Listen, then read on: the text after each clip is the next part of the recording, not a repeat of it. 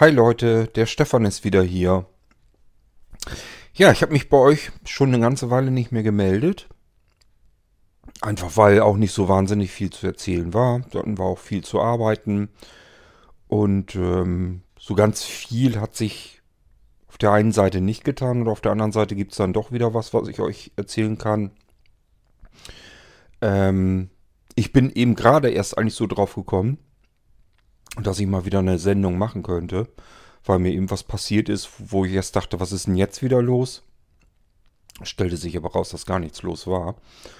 Und zwar war ich gerade eben in der Küche, hab's Radio dort angemacht. Ich habe so ein, so ein schönes altes Radio in der Küche stehen. Mache ich das Radio an, das ist noch so ein ganz altes Ding. Ähm, keine Ahnung, was kurz nach, nach dem Krieg gebaut oder so, ich weiß es nicht. Ähm, sieht so ähnlich aus wie früher diese Holzdinger, diese, diese Volksempfänger. Und äh, der braucht so ein bisschen, bis der ja aufgewärmt ist. Also der, man macht den nicht an und dann geht gleich das Radio an, sondern der braucht so eine halbe Minute, bevor das dann, bevor der Ton da überhaupt rauskommt. Das ist total urig, das Ding. So eine Lampe mit drinne, die geht dann auch an und dann wird die Skala da beleuchtet. Ja, jedenfalls ähm, habe ich den eingeschaltet und bin dann so wieder zu meinem Abwasch gegangen. Wollte abwaschen. Und auf einmal war eine ganz unheimliche, düstere Stimme im Radio und ähm, sagte dann, hier ist die Stimme aus dem Jenseits. Und ich habe gedacht, huch, was ist denn jetzt los? Und ich, weil ich das ja nun schon auch kannte, antworte natürlich in dem Moment auch und äh, frage ihn, wer er ist und was er von mir will. In dem Moment geht das aber schon weiter. Da höre ich, wie mehrere Leute um einen Tisch herum sitzen, wohl offensichtlich, und eine Geisterbeschwörung machen. Was ist passiert? Ganz einfach. War einfach nur ein gruseliges Hörspiel im Radio an. Und ich habe es genau im richtigen Moment eben eingeschaltet so dass ich dachte, bei mir fängt es jetzt an zu spuken. Da habe ich mich also schon wieder erstmal ganz schön erschrocken. Aber es stellte sich dann, wie gesagt, heraus, es ist einfach nur ein Hörspiel gewesen. Und da war ich erstmal erleichtert wieder. Ja, da fühlte ich, mich, fühlte ich mich aber erinnert, dass ich mit Melissa schon ewig keinen Kontakt mehr hatte. Die ist irgendwie, keine Ahnung, ob die verschwunden ist oder was. Vielleicht hat sie ja doch endlich die Möglichkeit gefunden, ihre Ruhe zu finden. Ich kann es euch nicht sagen. Ähm, das ist also schon etliche Monate her, wo ich das letzte Mal mit ihr Kontakt hatte. Und ähm, seither ist eigentlich Ru Ruhe, was das angeht. Weiß ich auch noch nicht so richtig, ob das schade ist oder ähm, ob es gut ist. Vielleicht ist es für Melissa ganz gut. Ich hoffe jedenfalls, dass es ihr, wo immer sie sich befindet, dass ihr das gut geht. Ich werde es aber auch trotzdem weiterhin versuchen, denn ähm, also Kontakt aufzunehmen. Falls da noch irgendwie was ist. Die haben ja irgendwie von der ganzen Zeit her oder so, tickt das da ja alles ein bisschen anders auf der anderen Seite. Ähm, wenn bei uns hier ein paar Monate vergehen, da merken die ja gar nichts davon. Also Melissa wusste ja noch nicht mal, in welchem Jahrhundert und in welchem Jahrtausend wir sozusagen jetzt sind. Die war ja immer noch ungefähr in der Zeit, in der sie gestorben ist. Nun gut, ähm, ja, was kann ich euch noch erzählen? Ich muss euch erstmal aufs Laufende bringen. Ich weiß gar nicht mehr so ganz genau, was ihr wisst und was ihr nicht wisst. Ihr wisst, dass hier um die Villa Ruina herum alles aufgegraben wurde. Das ist mittlerweile wieder zugeschüttet worden. Das heißt, es ist jetzt wieder ebenerdig. Es sieht nicht besonders schön draußen aus weil natürlich alles an Pflanzen jetzt kaputt ist. Das ist also wie, als wenn ich auf dem Acker wohne. Aber immerhin, die Löcher sind wieder zu. Das ist ebenerdig und äh, es ist jetzt bloß ein bisschen ziemlich hässlich drumherum. Ich weiß auch noch gar nicht, wie das jetzt funktionieren soll. Also normalerweise gehört da wieder ein bisschen Wald hingepflanzt, also ein paar Bäume hingepflanzt und Gras, Grünflächen und so weiter. Keine Ahnung, wer das bezahlt. Bisher hat sich da noch keiner zu geäußert. Also kann sein, dass ich das jetzt selber dann alles im Frühjahr kaufen muss und einsehen muss und pflanzen muss, dass sich da überhaupt keiner für verantwortlich fühlt, dass sie sagen, ja, ist dein Grundstück, wenn du es wieder grün haben willst, sieh zu, wie es grün wird. Ich habe keine Ahnung, wie das läuft. Ich werde mich wahrscheinlich nochmal erkundigen, ähm, ob ich da irgendwie wenigstens ein bisschen Geld wieder kriege, dass ich die Sachen wenigstens kaufen kann davon. Aber gut, das ist wahrscheinlich mein persönliches Pech, äh, dass man da alles aufgegraben hat und eben ähm, Skelette gefunden hat. Das habe ich euch ja erzählt, dass etliche Skelette gefunden wurden. Ganz zum Schluss am Ende waren es 28 Skelette. Die meisten davon müssen Kinder und Jugendliche gewesen sein. Also man, man schätzt das Skelett, das kleinste, das war ein Skelett von einem Dreijährigen, also war wohl ein kleiner Junge. Und das war wohl von einem Dreijährigen. Und ähm, von diesen jugendlichen Skeletten denkt man, dass das älteste irgendwie so 18, 19 gewesen ist. Und dann gab es auch noch drei, drei oder vier Skelette von Erwachsenen. Ja, und das war im Prinzip die, die Kinder und Jugendlichen, die waren alle, die Knochen waren sozusagen alle auf einem Haufen. Also die müssen irgendwie entweder tot aufeinander geschmissen werden oder irgendwo dicht gedrängt eingesperrt gewesen sein. Das kann man schlecht rausfinden. Das kommt deswegen, weil äh, dort Grundmauern gefunden wurden. Die waren also in einem Gebäude drin. Ähm, ob die da jetzt tot reingeschmissen wurden und auf dem Haufen einfach oder aber ob die da irgendwie dort gestorben sind, eingesperrt, eingekerkert, was auch immer, das kann man so nicht feststellen. Das Einzige, was man mir sagen konnte, ist, dass die zumindest keinen, dass die Knochen keinen, keinen gewaltsamen Tod erfahren haben. Also man hat jetzt keine Beschädigung an den Knochen irgendwie feststellen können. Außer eben, dass da jetzt bei einem Skelett ein Knochenbruch war, was kann durch alles Mögliche passiert sein. Ansonsten war alles halbwegs unversehrt, sage ich mal. Was nun ganz genau vorgefallen ist, hat man noch nicht rausgefunden. Allerdings kann ich mir so ein bisschen zumindest zusammenreimen, wo diese Kinder herkommen. Becky und ich, wir waren eine ganze Weile unterwegs und haben recherchiert, soweit wie es ging. Wir waren in der Bücher, äh, Bücherei, in der Bibliothek und äh, waren auch bei der örtlichen Zeitung, haben dort versucht, alte Zeitungsartikel zu finden. Alles, was hier mit der Villa äh, und dem Hexenberg zu tun hat. Haben auch so ein paar Sachen rausgefunden, zum Teil einfach nur so grob ungefähr, was hier insgesamt so, was man vermutet, was hier passiert ist. Und auf der anderen Seite dann wieder sehr detaillierte Geschichten. Die detaillierte Geschichte, die mir jetzt so gerade einfällt, ist von einer Brunhilde Hollendorf. Die ist äh, in den Geschichtsakten sozusagen ähm, niedergelegt worden. Also diese Brunhilde Hollendorf, ähm, ja, wo fange ich da am besten an? Das muss also Mittelalter gewesen sein. Das ist also schon ja, die, die älteste Geschichte, die hier überhaupt mit zu tun hatte, die wir gefunden haben bisher.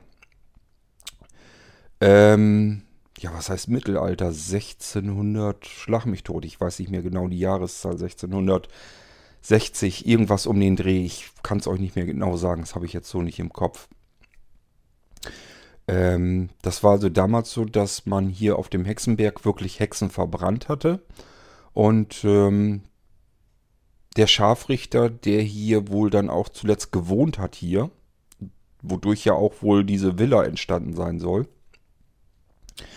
ähm, der hat nicht nur Menschen verbrennen müssen, ähm, die der Hexerei bezichtigt wurden, beziehungsweise sie wurden schon alle der Hexerei bezichtigt, nur waren da wohl auch genügend Menschen dabei, wo man sich gesagt hatte, ja, die wollen wir in unserer Gesellschaft nicht haben, die wollen wir in unserem Dorf nicht haben. Ähm, oder aber man wollte ihren Besitz haben. Das gab es wohl auch. Und diese Brunhilde Hollendorf, die hatte nun zwei Nachteile, die äh, sie das Leben gekostet hatte. Zum einen sah sie wohl sehr gut aus. Und das war wohl ein Problem, weil die Männer im Dorf ähm, da alle hinterher nach waren. Und wiederum von den Männern, die Frauen fanden das wohl natürlich nicht so besonders toll. Ähm, und diese Brunhilde Hollendorf hat auch wohl ganz gut gelebt. Also, ähm, ja, keine Ahnung. Ich nehme an, dass sie wohl ganz gerne auch geflirtet hat. Und das haben die Frauen natürlich mitgekriegt und haben sie dann der Hexerei angeklagt. Und dann kam eine andere Eigenschaft dazu, nämlich dass die Brunhilde Hollendorf ähm, nicht verheiratet war und in ihrem Elternhaus lebte und die Eltern tot waren. Das heißt, ähm, ihr gehörte der ganze Besitz. Das war wohl ein kleines Häuschen und Ländereien ringsrum, die sie sozusagen geerbt hatte. Sie hatte also Besitz auf der einen Seite. Man sagte wohl auch, dass sie wohl auch ja, diverse Geldmünzen hatte, irgendwo im Haus äh, versteckt. Man hat also wirklich gesagt, zum einen, die Frau hat was an der Hacken und auf der anderen Seite, sie sieht gut aus und die Männer rennen da hinterher nach und die Frauen fanden das nun auch nicht so doll. Ja, und somit brauchte es nur den Ankläger, das waren dann eben die Frauen, die sie der Hexerei bezichtigten, die einfach gesagt hatten, sie würden ihren Männern ihre Männer verhexen und die werden schon ganz, ganz blöd im Kopf und was weiß ich alles. Und äh, auf der anderen Seite war dann eben der Gemeinderat, die dann gesagt haben, okay, äh, wenn sie weg ist und da ist halt niemand mehr, der sonst als Erbe eintritt, dann gehört der Besitz äh, desjenigen dann natürlich der Gemeinde, ging dann in, in das Gemeindegut mit über. Ähm, somit hatte, hatten eigentlich im Prinzip alle ringsherum ein großes Interesse, diese Brunhilde Hollendorf loszuwerden. Ja, sie wurde dann der Hexerei angeklagt und wahrscheinlich auch gefoltert, solange bis sie eben zugegeben hat, dass sie ähm, ja, dass sie eine Hexe ist. Und dann soll es wohl ein Riesenspektakel gegeben haben. ganze Gemeinde war also wohl hier am, am Hexenberg und dann hat man sie eben ähm, auf den Scheiterhaufen festgekettet und diesen Scheiterhaufen angezündet. Man hat wohl noch ähm, Heu und Strohballen unter sie drunter und auf sie draufgelegt, damit sie möglichst schnell verbrennen würde. Und die hat sie noch runtergekickt mit, der Füß, mit den Füßen und hat gesagt, ihr seid alle verflucht. Ihr werdet hier in diesem Ort nicht mehr glücklich werden. Und ähm, ja, ist dann unter fürchterlichem Gequieke und Geschreie wohl verbrannt worden. Ganz grauenvoll. Das muss damals ein Spektakel gewesen sein, so ähnlich wie man sich heute ein Fußballspiel oder sowas anguckt. Also es ist jetzt nicht so, ich habe immer gedacht, so Hexenverbrennung, ja, da sind dann irgendwie, keine Ahnung, ein paar Leute, vielleicht die Ankläger oder so, natürlich der Scharfrichter, vielleicht noch ein, ein Pfarrer anwesend oder sowas, aber ich wusste gar nicht, dass das so ein Tumult ist. Das geht so weit, dass diejenigen, die ganz vorne stehen wollten und sozusagen sich das am besten angucken wollten, die besten Plätze haben wollten, dass die dafür Geld bezahlt haben. Das war mir so nicht klar. Das war eine Einnahme des Scharfrichters. Der ist dann rumgegangen und hat einfach die ersten 1, 2, 3 Reihen, äh, hat er Münzen dann eingesammelt, damit die vorne gucken konnten. Weiter hinten, das waren dann wohl die Plätze, die kostenlos waren, aber wer weiter vorne stehen wollte, um besser sehen zu können, der musste da Geld für bezahlen. Also ich wusste sowas nicht. Ich weiß nicht, ob ihr, ob ihr euch da mal äh, Gedanken drüber gemacht habt. Ja, und sie hatte wohl, wie gesagt, das Dorf verflucht. Ich weiß nur nicht, ob man jetzt ähm, danach wirklich gesagt hat, dass das Dorf verflucht ist, aber es sind dann wirklich Dinge dann passiert. Zum einen ähm, die Gemeinde hat, wie gesagt, das Haus von dieser Hollendorf bekommen und die Ländereien. Und es hieß in den alten Geschichten wohl, erstens auf diesen Ländereien ist, also vorher, als die ähm, Brunhilde ähm, noch gelebt hatte, konnte man diesen, diese Ländereien ganz normal beackern. Da soll später angeblich nie wieder was Vernünftiges drauf gewachsen sein. Also die ganzen, wenn man da Kartoffeln ähm, gepflanzt hatte, da ist wohl wirklich nichts bei geerntet worden. Das war aber noch nicht so schlimm. Äh, die, das Haus hatte man vermietet. Und ähm, also von der Gemeinde her. Und alle, die in dieses Haus gezogen sind, haben erstens davon berichtet, dass es darin gespukt hätte und dass diese Brunhilde dort äh, umgegangen sei. Also man hatte wohl nachts dann eine Frau gesehen, so schemenhaft um das Haus herum. Im Haus hat man sie gesehen und es soll wohl ständig auch überall geknarzt, gequietscht haben. Man soll Schritte gehört haben. Das soll also alles in diesem Haus wohl passiert sein. Äh, und entweder diejenigen, die dann da rein sind und das Haus gemietet haben, dann wohl mit den Ländereien auch gepachtet haben, ähm, sind entweder früher raus, sind, haben Reis ausgenommen, haben gesagt, das spukt es. Wahrscheinlich hatten sie dadurch äh, sogar Glück, denn äh, ein paar haben gesagt, das ist mir mehr oder minder egal oder aber ähm, ich bilde mir das nur ein. Jedenfalls diejenigen, die längere Zeit dort drin geblieben sind, die sind dann nach kurzer Zeit erkrankt und sind dann auch gestorben daran. Und zwar, also bei einer Familie war das wohl so, dass erst die Kinder gestorben sind und dann die Alten auch. Also die komplette Familie innerhalb von zwei Jahren ist in diesem Haus gestorben. Ähm, so gesehen hatte man dann wirklich gesagt, ja, das Haus ist also wirklich verflucht und hat das dann platt gemacht. Also hat das Haus dann abgerissen und nie wieder vermietet oder sonst irgendetwas. Und die Ländereien, da hat man einfach dann Wald drauf wachsen lassen. Hat man als Acker also wirklich nicht mehr benutzen können und äh, hat das mehr oder weniger der Natur überlassen. Hat irgendwann ein Förster wohl mit übernommen und äh, der hat dann da noch Bäume hingepflanzt. Das funktionierte dann wohl. Ähm, ja, und das ist wohl heute ein Teil des Waldes hier, auch nicht weit von der Ru äh, Ruine von der Villa entfernt. Ähm, gehört also hier zu, dem, zu der großen Waldfläche dazu. Ähm, quasi gegen, ganz gegenüber am anderen Ende des Waldes äh, ein Stückchen vom Rand. Das ist wohl ein Teil dieser alten Ländereien. Ähm, und dann, das habe ich euch, glaube ich, aber schon mal erzählt, äh, es hat hier mal eine Zeit lang gegeben, wo hier Kinder im Ort ständig verschwunden sind. Also man war sich eben sicher, dass hier Kinder entführt wurden. Und äh, das sagt man eben auch diesem Fluch zu von dieser Brunhilde Hollendorf. Ähm, was wir also rausgefunden haben noch außer dieser konkreten Geschichte jetzt natürlich, war, dass ähm, ja bekannt geworden ist, dass hier in der Nazi-Zeit wohl, also Mitte, Ende der 30er Jahre, dass ähm, man hier eine Art Waisenhaus hatte. Also hier die Villa Ruina. Da waren ja Stallungen und so weiter umzu. Und da waren auch weitere Gebäude und da war eben auch äh, ein Waisenhaus, also wo Kinder eben ähm, lebten. Man müsste eigentlich fast mehr sagen, gehalten wurden, denn die Zustände sollen hier wohl ganz fürchterlich gewesen sein. Und das Problem war wohl, dass man, ja, offiziell konnte man hier eben Kinder mehr oder weniger adoptieren.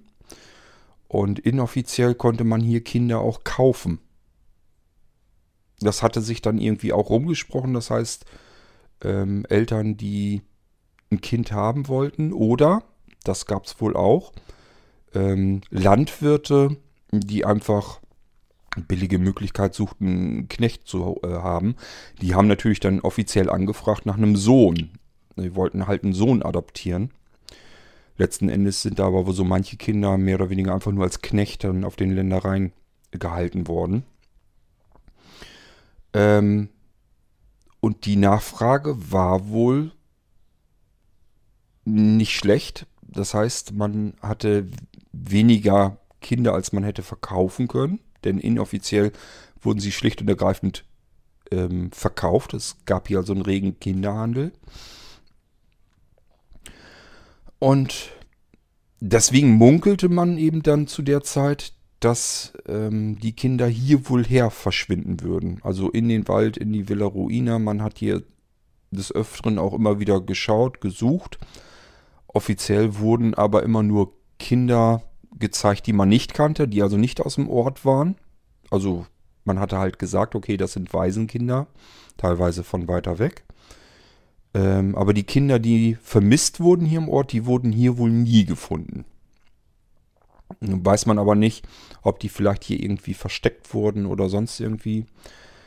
Aber ja, wenn man jetzt so ein bisschen eins und eins zusammenzählt, könnte ich mir halt auch vorstellen, dass vielleicht so irgendwie diese Kinderknochen zu erklären sind. Dass das eben Kinder waren, die hier irgendwie gehalten wurden oder keine Ahnung, was da nun genau passiert ist. Das sind so ein paar Sachen, die wir jedenfalls rausgefunden haben, dass hier wohl ein reger Kinderhandel war. Ja, und eben mit dem Hexenberg die Hexenverbrennung, dass auch viele Menschen verbrannt wurden, äh, wo man einfach den Besitz haben wollte, deren, deren Eigentum haben wollte, oder aber die einfach ungemütlich waren in der Gemeinde, in der Gesellschaft, die man loswerden wollte. Da man einfach gesagt, das sind äh, Hexen oder ja, Hexer. Ich weiß, ich habe ich habe jetzt keine Geschichten gefunden, über Männer, die verbrannt wurden. Aber es kann natürlich genauso gut sein, dass auch dort welche verbrannt wurden. Ähm, es wurden wohl welche hingerichtet, aber jetzt äh, auf dem Hexenberg nicht verbrannt. Also ähm, es wurden früher ja auch Menschen gehängt und so weiter. Das soll es hier also auch gegeben haben. Das hat man aber wohl mit den Frauen halt nicht gemacht. Die hat man dann verbrannt immer. Ja, das ist das, was ich mal so ein bisschen euch erzählen wollte, was wir zwischendurch so herausgefunden hatten. Wir bleiben am Ball. Da sind noch mehr Sachen, die wir noch herausfinden wollen, ähm, wo wir sagen können, da ist irgendwas, muss noch vorgefallen sein, dass das erklärt, was hier ringsherum eigentlich immer alles so passiert ist. Dann kommen wir zu einer Geschichte, die macht mir so ein bisschen zu schaffen, weil ähm, ich wahrscheinlich ja Kontakt zu einer Mörderin hatte, einer Mörderin begegnet bin. Ähm, so ganz genau weiß ich es nicht, aber ich frage mich dann auf der anderen Seite, ja, was es sonst gewesen sein soll. Was ich nicht wusste zu dem Zeitpunkt, ähm, ich kam ähm, ich kam, wo war ich denn überhaupt? Ich bin ähm, unterwegs gewesen. Also ich habe zu der Zeit eine Menge Außendienst gehabt. Da musste ich wirklich zu den Kunden hinfahren. Und da kam ich irgendwie von einem Kunden zurück. bisschen später, es war ein äh, Stückchen weiter in Nordrhein-Westfalen und bin dann erst relativ spät zurückgefahren. Und es war schon dunkel. Es war schon später keine Ahnung, um, um 9 Uhr, also abends dann. Und war schon fast zu Hause, bin also hier, das ist so eine Landstraße, die mehr oder weniger sich, wo zuletzt eigentlich nur noch links und rechts Bäume und Büsche ist, also Waldgegend. Und teilweise unterbrochen dann von so Wiesen und Acker und so weiter. Mehr ist da halt nicht. Hier sind nicht viele Häuser. Äh, das ist ja alles dann im Ort direkt drinnen natürlich, aber hier weiter außerhalb bin ich relativ, wohne ich relativ alleine. Es gibt zwei Häusergruppen, einmal ein Stückchen, also wenn man jetzt quasi von hier aus, von der Villa Ruine auf die Landstraße dann fährt, also aus dem Waldweg raus, dann gibt es einmal links, dann sind das vielleicht, na, weiß nicht, zwei, drei Kilometer, dann ist dann nochmal eine Häusergruppe mit drei Häusern und äh, wenn man nach rechts abbiegt, das ist nochmal ein Stückchen weiter sogar. Da sind auch nochmal ein paar Häuser. Aber ansonsten ist hier weit und breit nichts. Und deswegen kam mir das sehr seltsam vor. Ich war also an dieser Häusergruppe schon vorbei. Wenn man jetzt von hier aus nach links abbiegt. Ich kam also aus der Richtung. Und es ging eine Frau auf der Landstraße lang, im Dunkeln. Ich habe die erst fast gar nicht gesehen. Die hatte auch noch relativ dunkle Klamotten an. Und habe mir gedacht, vielleicht braucht die ja irgendwie Hilfe. Ähm, bin also dann angehalten, habe dann die Scheibe runterfahren lassen, habe sie gefragt, ob sie Hilfe bräuchte. Ähm, sie guckte mich nur mit großen Augen an, öffnete die Beifahrertür und setzte sich einfach auf den Beifahrersitz und schloss die Tür wieder. Also ich sollte sie wohl offensichtlich mitnehmen, aber ich wollte eigentlich erstmal wissen, was überhaupt los wäre. Ich wusste in dem Moment gar nicht, äh, was ich da drauf. Ich war so perplex, da habe ich gar nicht mit gerechnet. Ich habe natürlich gedacht, ich lässt die Scheibe runter, sie sagt dir, was los ist oder ob ich sie irgendwie mitnehmen soll oder ob sie Hilfe braucht. Stattdessen macht sie die Tür auf und setzt sich einfach so neben mich. Und dann habe ich sie halt gefragt, äh, ob sie Hilfe braucht nochmal oder ob, sie, ob ich sie irgendwo hinbringen soll. Und dann sag, guck, guckte sie mich an und sagte ernsthaft zu mir, ähm, sie wäre auf dem Weg nach Italien. Sie müsse nach Italien. Die hatte so einen komischen Blick, dass ich relativ zügig dann wusste, die ist, die ist nicht ganz dicht. Da ist irgendwas nicht ganz, ganz schussecht, irgendwas nicht ganz normal. Die machte auf mich also wirklich einen verwirrten Eindruck, einen verrückten Eindruck.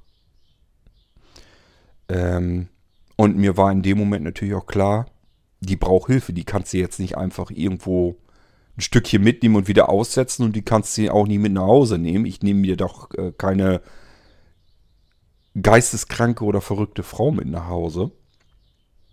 Und habe gesagt, ich äh, bringe sie mal in den Ort. Von dort aus können, ich habe sie dann natürlich noch so weiter angeschoben, ich habe sie gesagt, von dort aus können sie dann weiter nach Italien. Also mir war halt einfach klar, die Frau muss nicht ganz dicht gewesen sein.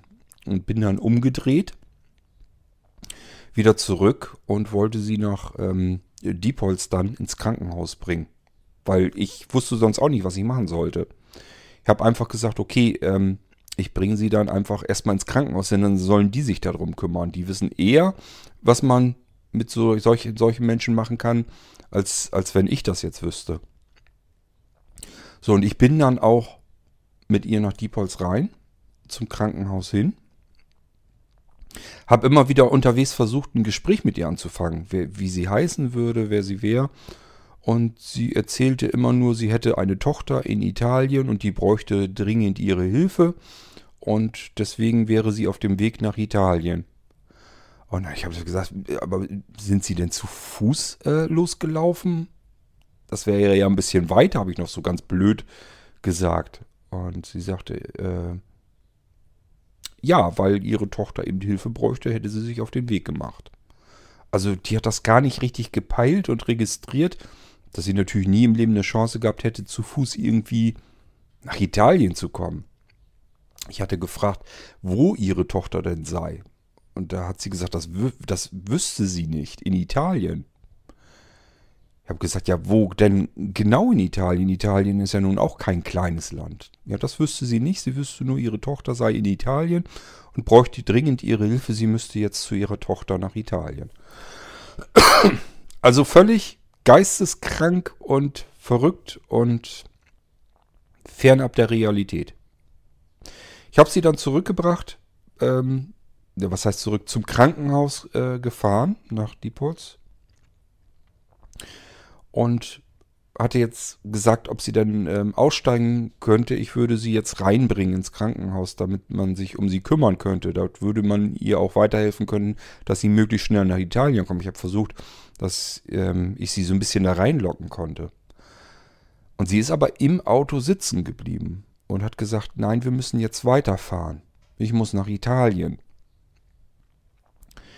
Ähm, ich habe also gemerkt, du kriegst die da aus deinem Auto jetzt nicht raus. Die bleibt da jetzt so lange sitzen, bis du weiterfährst und sie bis nach Italien bringst.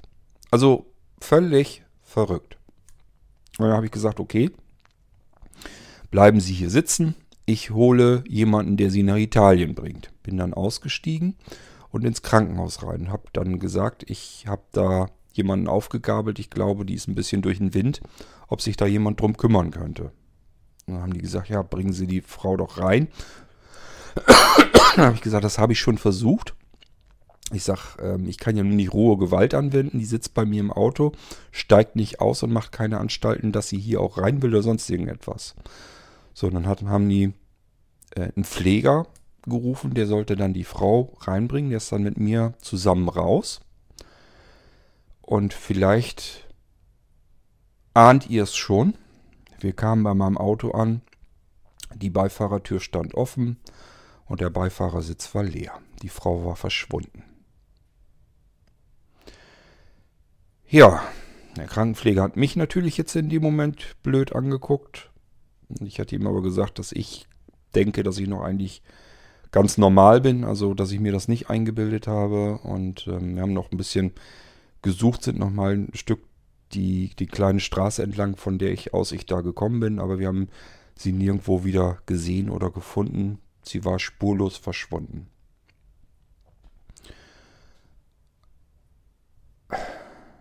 Also ich konnte es nicht ändern. Ich habe die Frau, ich wollte sie da wirklich hinbringen. Mir war auch klar, das war jetzt natürlich nicht ein besonders toller Zustand. Die würde jetzt da irgendwo wieder herumirren. Und äh, besser wäre ja gewesen, man hätte sich um sie kümmern können. Ich bin auf dem, also habe mich dann von dem Pfleger und so weiter wieder verabschiedet, habe gesagt, ja, nützt ja jetzt nichts, wir kommen da so nicht weiter. Ähm, ich wollte ja erst noch eine Vermisstenanzeige bei der Polizei machen. Der Pfleger auch gesagt. Ähm, das ist ja offensichtlich eine erwachsene Frau, die kann tun und lassen, was sie will. Und wenn sie zu Fuß nach Italien gehen will, dann wird die Polizei mir sagen, dann kann sie eben auch zu Fuß nach Italien gehen. Das kann man ihr nicht vorschreiben. Ähm, er meinte also auch, ich würde da sicherlich nicht besonders weit kommen. Was ich noch gemacht habe, ist, ich bin dann um das Krankenhaus herum in den kleinen Straßen, da bin ich noch einmal kurz drum herum gefahren, in der Hoffnung, dass sie dort irgendwo noch langlaufen würde. Ich habe sie dann aber wirklich nicht mehr wiedergesehen. Die war spurlos verschwunden. Ja, dann bin ich dann endgültig dann, das war dann schon Richtung Mitternacht fast, bin ich dann nach Hause und ähm, habe sie tatsächlich auch so nicht wiedergefunden. Die war also dann wirklich verschwunden. Ich hatte mir die ganze Nacht, ich konnte gar nicht richtig schlafen, habe mir die ganze Zeit noch Sorgen gemacht, was aus dieser Frau wohl jetzt wird oder geworden ist. Denn äh, das war ja nun offensichtlich, dass sie Hilfe gebraucht hätte. Aber was habe ich, habe ich, ich wüsste auch nicht, dass ich irgendwie was falsch gemacht habe. Ich meine eigentlich, dass ich mich korrekt verhalten habe. Ich habe sie halt versucht zum Krankenhaus zu bringen und habe auch versucht, sie in das Krankenhaus hineinzubekommen. Ich konnte sie ja nicht einfach aus dem Auto zerren oder sonst irgendetwas. Also, soweit wie ich das irgendwie die Situation unter Kontrolle halten konnte, habe ich das halt versucht, aber es hat halt nichts gebracht, hat nicht geholfen. Wahrscheinlich wäre es wichtig gewesen, und vielleicht wäre es sogar richtig gewesen, wenn ich sie doch aus dem Auto gezerrt hätte oder irgendwie im Krankenhaus angerufen hätte, ob jemand rauskommen könnte und mir helfen könnte, die Frau aus dem Auto zu holen. Denn ich vermute fast, dass diese Frau jemanden dann anschließend ermordet hat. Und das wäre ja alles nicht dann, dann nicht passiert, wenn ich irgendwie anders gehandelt hätte. Und dass das, worüber ich mir so ein bisschen Gedanken mache. Das war zwei, ich glaube zwei Tage später. Da musste ich wieder zu einem Kunden hin in, äh, in Holland, also Niederlande. Bin dann morgens dorthin losgefahren und auch hier wieder spät am Abend wieder zurückgekommen. Und ähm, wusste jetzt, zu Hause hatte ich jetzt nichts, was ich mir noch hätte zu essen warm machen können und ich hatte die ganze Zeit nichts gefuttert. Das letzte war eben Mittagessen in, in, in äh, Holland, aber Abends hatte ich jetzt noch nichts gegessen, wollte also noch irgendwo einen Happen futtern. Hatte aber auch jetzt keine Lust, mich jetzt irgendwie großartig noch in ein Restaurant zu setzen oder sowas. Und auf McDonalds oder sowas hatte ich erst recht keinen Bock. Und dann ist da aber äh, eine Raststätte an der Autobahn. Da musste ich sowieso runter, weil dort auch die Abfahrt war, ähm, wo ich dann auf die Landstraße runterkam, wo ich sozusagen auf dem Weg mich nach Hause dann machen konnte. Bin also auf diese Raststätte drauf, auf den Raststättenparkplatz und habe da dann eben was gegessen. Ähm, ja, ich, angeblich, man munkelt da so, dass das wohl die beste Currywurst geben würde und deswegen, ich hatte dann Currywurst gegessen. War auch lecker, war alles in Ordnung, Leute waren nett, alles super. Und dann bin ich aus der Raststätte wieder raus, hab mich ins Auto gesetzt und bin dann so eine, klein, so, ein, so eine kleine Straße äh, am Raststättenparkplatz weitergefahren, weil die Straße führte dann auch auf eine Landstraße. Das kannte ich alles schon und war für mich sozusagen eine kleine Abkürzung. Ich musste nicht diesen Schlenker machen über die Autobahnabfahrt, musste also auch nicht wieder auf die Autobahn rauf und dann, weiß ich, sind glaube ich zwei Kilometer dahinter, hätte man wieder runtergemusst. Das wäre Blödsinn gewesen. Ich konnte also direkt von der Raststätte auf die Landstraße auch drauf. Das war wie so ein kleiner Schleichweg hinten um zu. Und ähm, den Weg bin ich dann auch entlang gefahren. Das war am, am Regnen. Ich hatte die Scheibenwischer an. Also wirklich ein Wetter, wo nun wirklich niemand irgendwie zu Fuß unterwegs ist oder mit dem Fahrrad. Das war dunkel, es war nass, es war regnerisch. Und dann sah ich in der Entfernung mit dem Fernlicht, dass da jemand lang lief. Offensichtlich auch hier eine Frau. Eine kleinere. Keine Ahnung, 1,60 oder was sie groß war. War nicht besonders groß. Ein bisschen, bisschen mollig. Nicht, nicht besonders groß, schwarzhaarig, kurze Haare. Das konnte ich erst natürlich nicht erkennen. Ich bin dann nicht daran gekommen. Diese Frau hatte sich umgedreht und mich mehr oder weniger völlig entgeistert angeguckt. Aus einer gewissen Entfernung heraus noch. Und die hatte einen hellen Pullover an. Also sie hatte einen Parker oder irgendwie so eine Jacke an. Und darunter, der Parker oder die Jacke, die war offen. Und darunter hatte sie einen Pullover an. Einen hellen. Und er war voller Blutflecken. Das konnte man sehen, dass das, also ich konnte gleich davon ausgehen, dass das wahrscheinlich Blut war. Ich habe erst gedacht, dass sie vielleicht einen Unfall hatte und da jetzt irgendwie auf der Suche nach Hilfe war oder irgendwie. Erst etwas später habe ich dann erkannt, dass mir diese Frau bekannt war. Das war die, naja, Anhalterin kann ich ja nicht sagen, sie hat mich ja nicht explizit angehalten. Aber das war diese Frau, aus, der, aus dem Abend, aus dem späten Abend, zwei Tage zuvor, die ich im Auto mitgenommen hatte und zum Krankenhaus bringen wollte. Die lief jetzt auf einmal dort, unweit der Raststätte, unweit des Parkplatzes entlang. Und hatte blutverschmierte Klamotten an. Auch die Hände, das war alles voll. Hatte wieder diesen starren, verrückten Blick, starrte mich an und sprang oder hechtete dann zur Seite, rechts die Böschung runter. Ich habe gedacht, sie braucht Hilfe und würde jetzt warten, dass ich ihr helfen könnte oder helfen würde. Und statt dass sie da stehen bleibt und wartet, flüchtet sie, haut ab, springt die Böschung runter. Ich habe gedacht, das kann doch nicht wahr sein.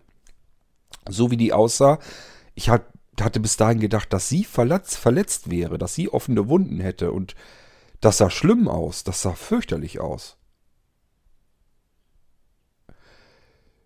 Ich bin dann angehalten, dort an der Stelle, wo sie die Böschung runter war. Das war ja schon alles dunkel. Ich konnte natürlich auch nicht mehr viel sehen, nur so weit, wie meine Scheinwerfer vom PKW äh, leuchteten. Und ich sag, es war ein bisschen am Regnen. Da war auch nichts, da war Böschung und dann kamen Sträucher und Gestrüpp. Da war so ein bisschen so ein kleiner Wald. Und da ist sie reingerannt.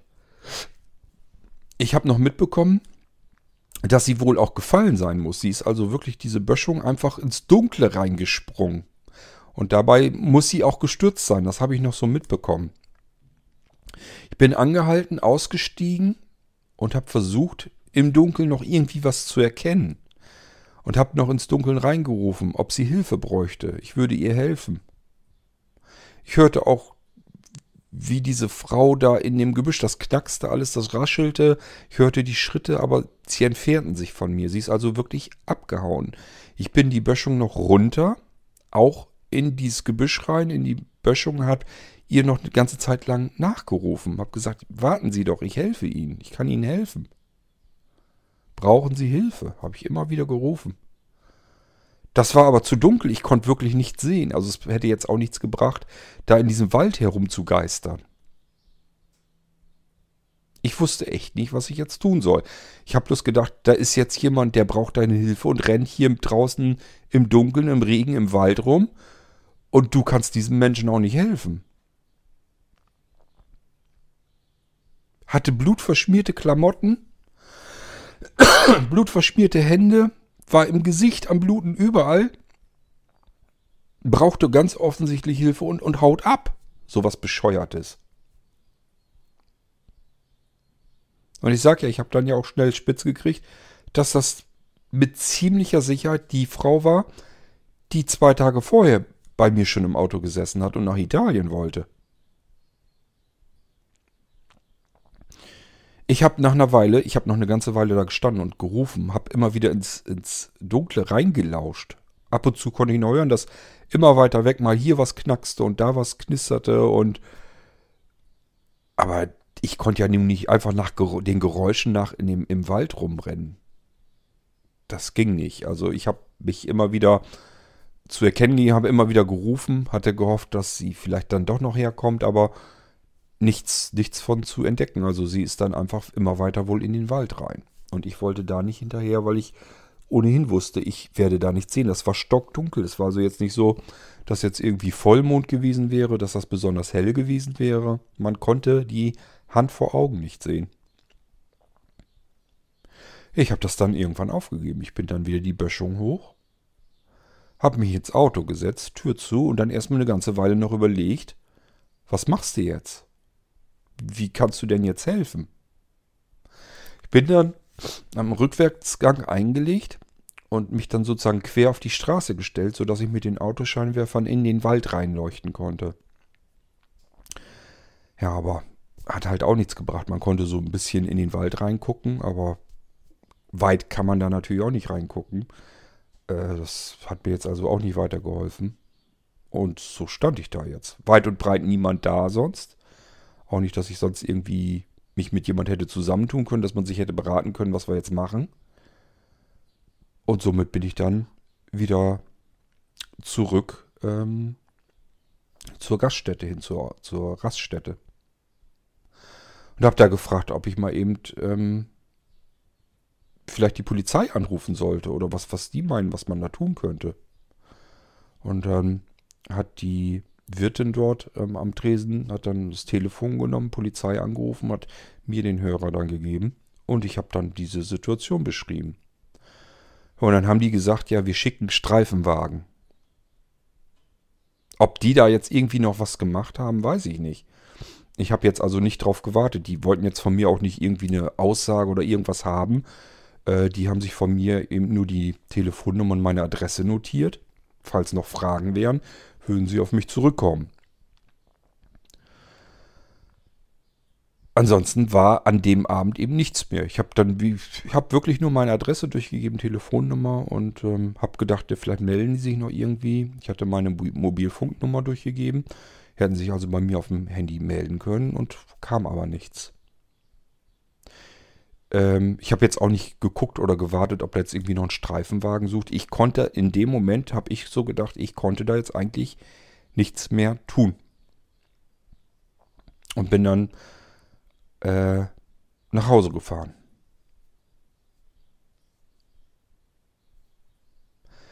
Ja. Und am nächsten Tag, es war am Nachmittag, glaube ich, klingelt es dann bei mir an der Haustür. Und dann war da wirklich Polizei.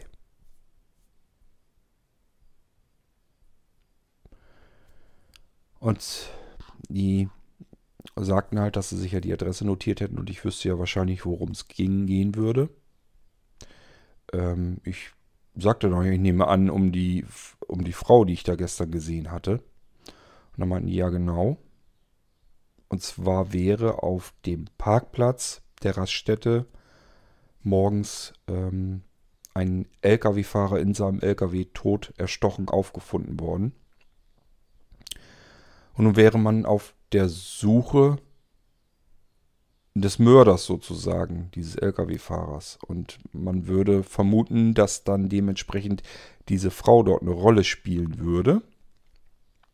Man wusste aber nicht so ganz genau, ob diese Frau da jetzt irgendwie von dem Lkw-Fahrer angegriffen wurde und sie vielleicht nur verteidigt hätte oder ob sie den Lkw-Fahrer einfach ermordet hat. Also die, die Situation, die kannte man nun noch gar nicht. Man hat bloß gesagt, man hat die Frau wohl aufgefunden. So viel hat man mir wohl mitgeteilt. Man hätte sie aufgefunden und äh, sie wäre jetzt in einem Krankenhaus. Und dieser Lkw-Fahrer, den hätte man eben auch gefunden und der wäre tot. So, und irgendwas muss diese Frau ja damit zu tun haben, denn warum sollte die sonst genau in der Ecke nachts, äh, naja, nachts, es war spät abends, im Dunkeln, im Regen, da herumstreuen, Blut verschmiert und dann äh, flüchten, sobald jemand ähm, auf sie zufuhr.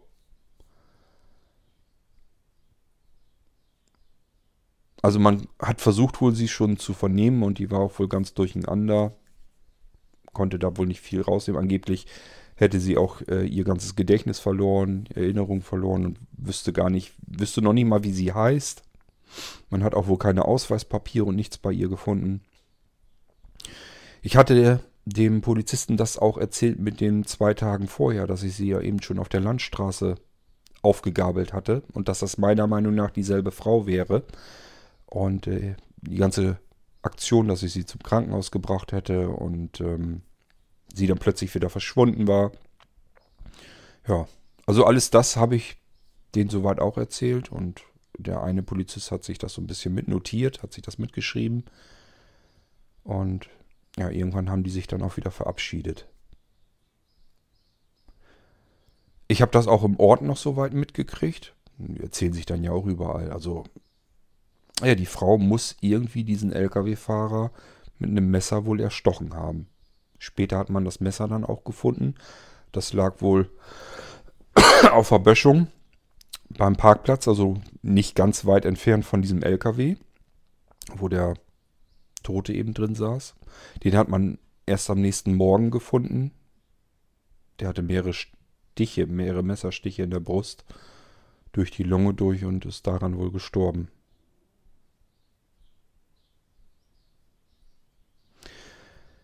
Ja, und jetzt denke ich die ganze Zeit drüber nach, hätte ich irgendwie anders handeln können, dass das vielleicht so gar nicht passiert wäre. Wenn das dieselbe Frau ist, und davon gehe ich aus, die ich zum Krankenhaus bringen wollte. Hätte ich jetzt irgendwas anders tun können? Hätte ich vielleicht wirklich bei ihr im Auto sitzen bleiben müssen? Einfach die Situation hätte anders einschätzen müssen, dass ich mir gesagt hätte, du kannst die Frau hier jetzt nicht allein lassen. Die ist verwirrt, die ist geistig verwirrt. Auch wenn du nur kurz eben reingehst, um jemanden zu holen aus dem Krankenhaus. Das hat mir alles im Krankenhaus viel zu lange gedauert.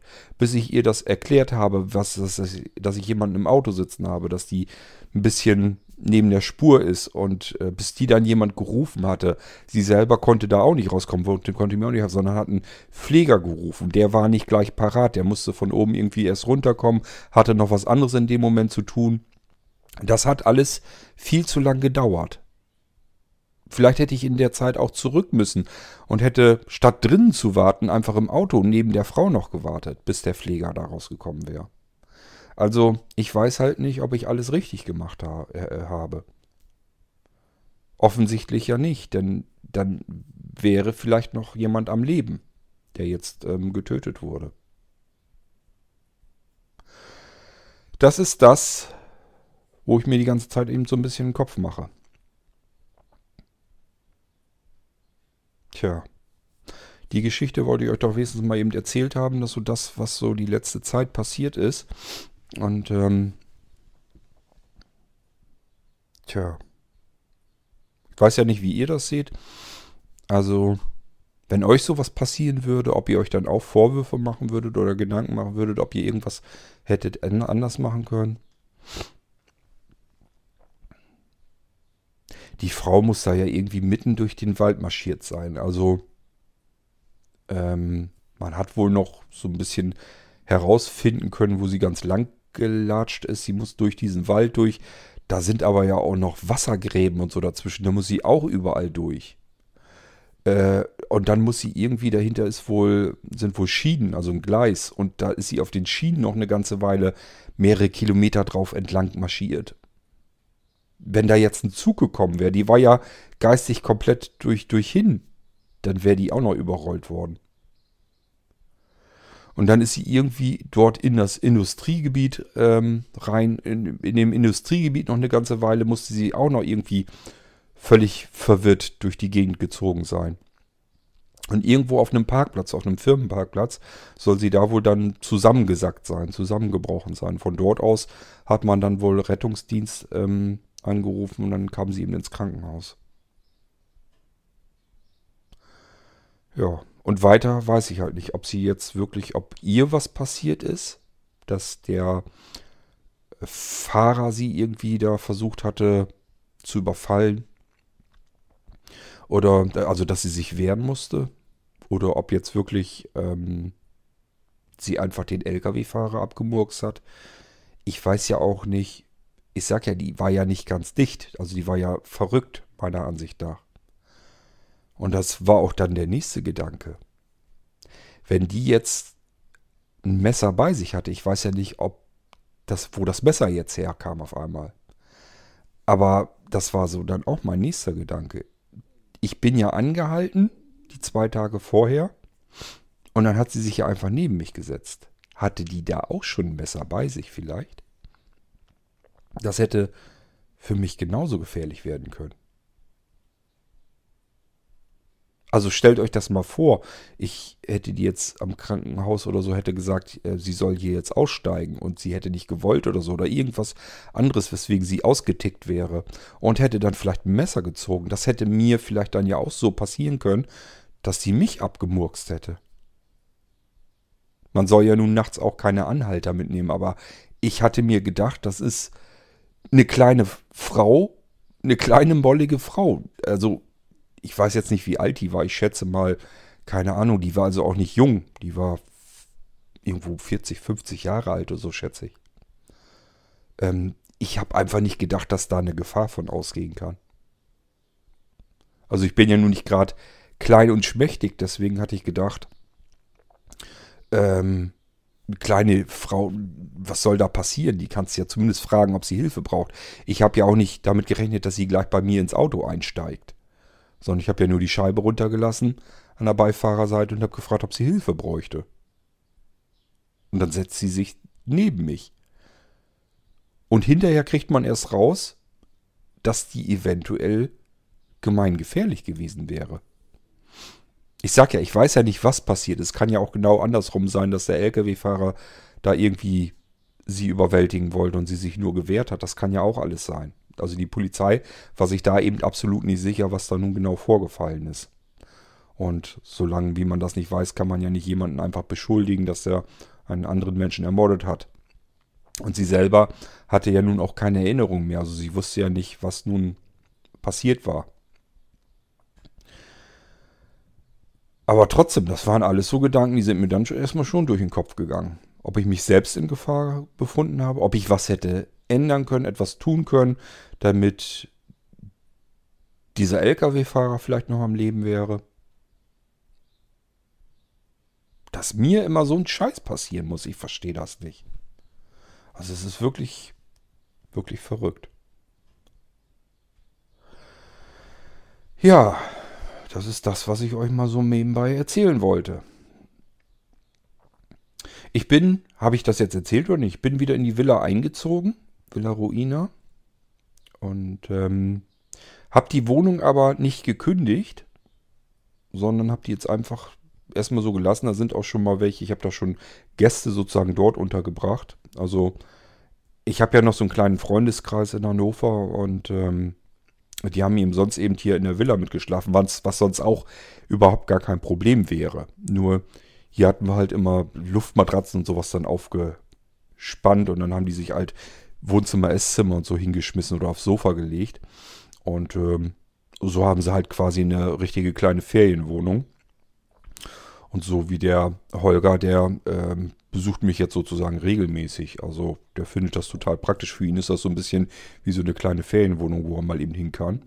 Und äh, die kostet ja auch nicht wirklich viel Geld. Also die Oma, bei der ich mich da eingemietet hatte, ich sag ja, ich fahre da noch äh, im Sommer, ja, je nachdem wie, wie der Rasen wächst, fahre ich noch alle zwei, drei, vier Wochen dahin.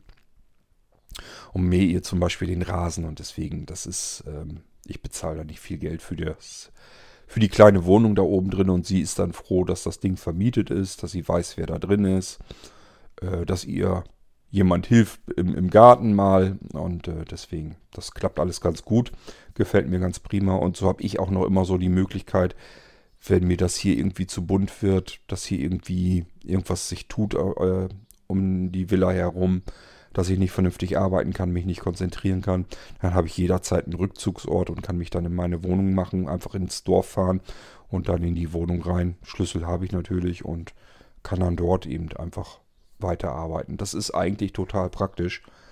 Die werde ich auch so schnell erstmal nicht hergeben. Sicher ist sicher. Ja, aber ansonsten muss ich mehr aufpassen. Das hat mir böse doch zu denken gegeben.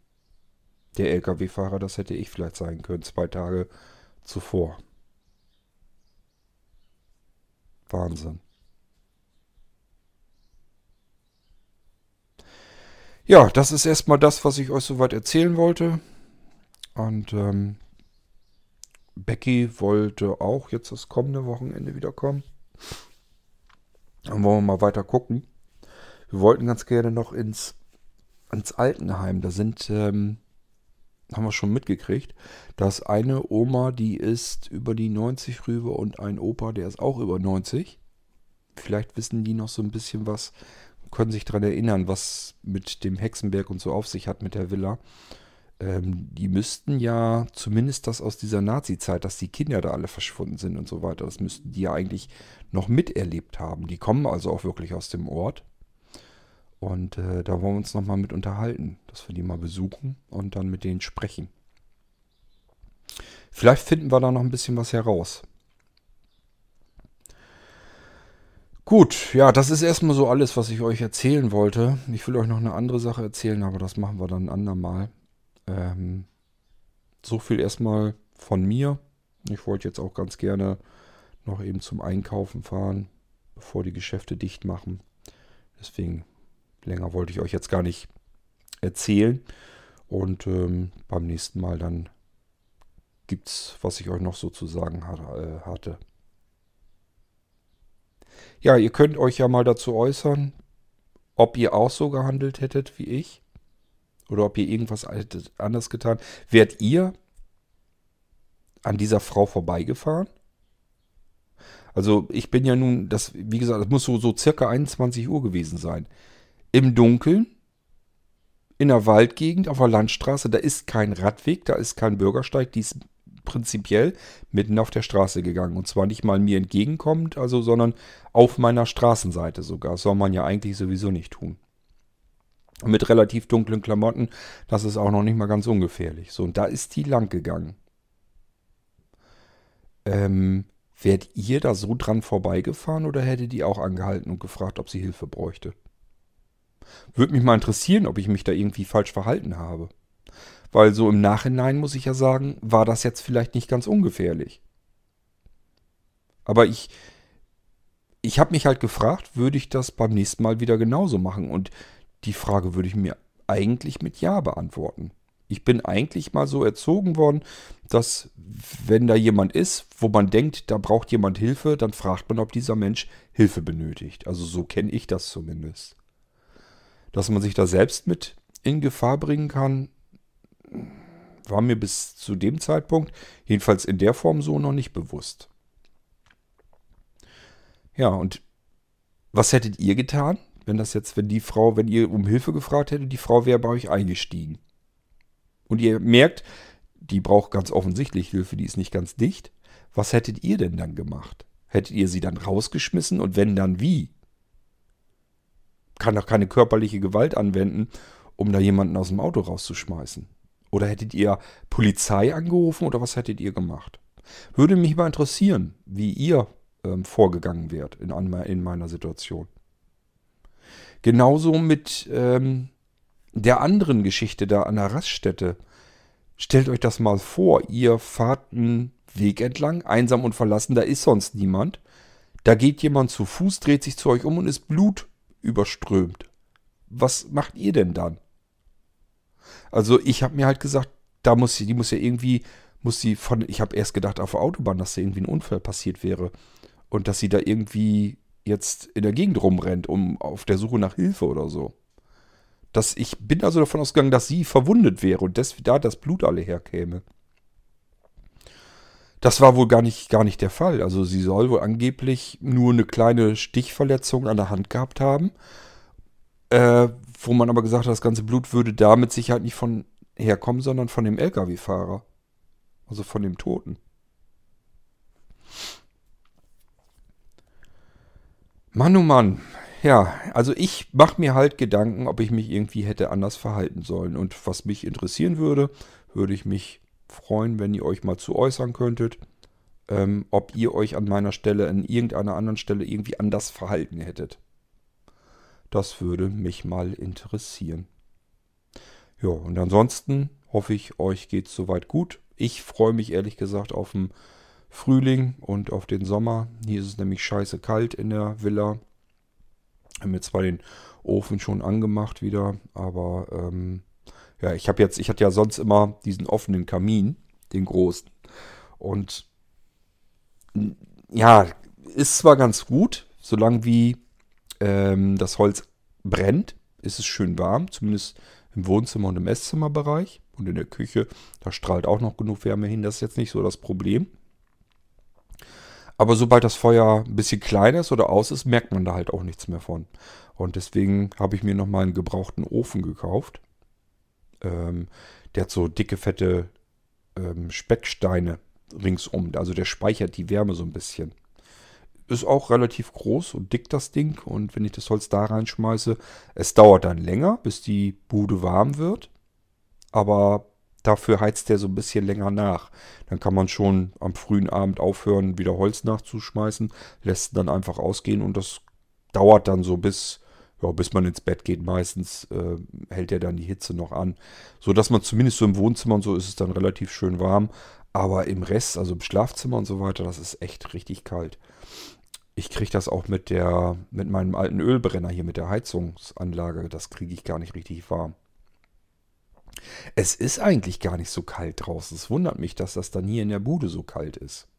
Also, das kam mir irgendwie im letzten Winter und ich könnte schwören, da war der Winter insgesamt kälter. Das kam mir irgendwie wärmer davor. Also, weiß ich auch noch nicht. Da muss ich mir echt noch was einfallen lassen. Ich meine, jetzt so im Moment geht es eigentlich ganz gut mit dem Ofen. Aber wenn wir mal einen richtigen Winter haben, wo wir mal wieder, keine Ahnung, 20 Grad minus haben, dann haben wir ein Problem hier. Dann friert mir hier alles kaputt. Schwierig, schwierig. Ich habe mir schon Heizlüfter gekauft für die anderen Zimmer, dass ich da notfalls elektrisch heizen kann. Das ist natürlich auch eine Umweltsauerei, aber was soll man denn machen, wenn das von der Heizung so nicht ausreicht, dass man die Bude notfalls warm kriegt? So kann man wenigstens nochmal den Heizlüfter anmachen. Ja, aber das sind alles so kleine Probleme. Da kann ich euch ja nächstes Mal noch von was erzählen. Erstmal soll es das soweit gewesen sein, weil das jetzt so die Situation war, die mich die letzte Zeit so ein bisschen beschäftigt hat. Und ähm, ich wollte mal auch nachfragen, was ihr meint, ob ich mich irgendwo hätte anders verhalten müssen. Okay, das war's schon. Mehr wollte ich euch gar nicht erzählen. Und hoffe, wir hören uns bald wieder. Macht's gut. Tschüss, sagt euer Stefan.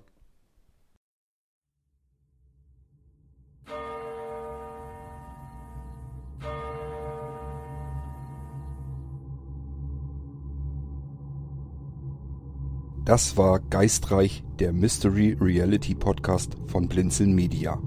Wenn du uns kontaktieren möchtest, dann kannst du das sehr gerne tun per E-Mail an podcast.blinzeln.org oder aber über unser Kontaktformular auf www.blinzeln.org. Blinzeln schreibt man in unserem Fall immer mit einem D in der Mitte. Du kannst uns auch sehr gerne auf unseren Podcast Anrufbeantworter sprechen. Den erreichst du in Deutschland über die Telefonnummer 05165 439 461. Wenn du aus dem Ausland anrufst, dann ersetze einfach vorne die 0 gegen die 0049 für Deutschland. Wir bedanken uns für dein Zuhören und freuen uns schon darauf, wenn du auch beim nächsten Mal wieder mit dabei bist.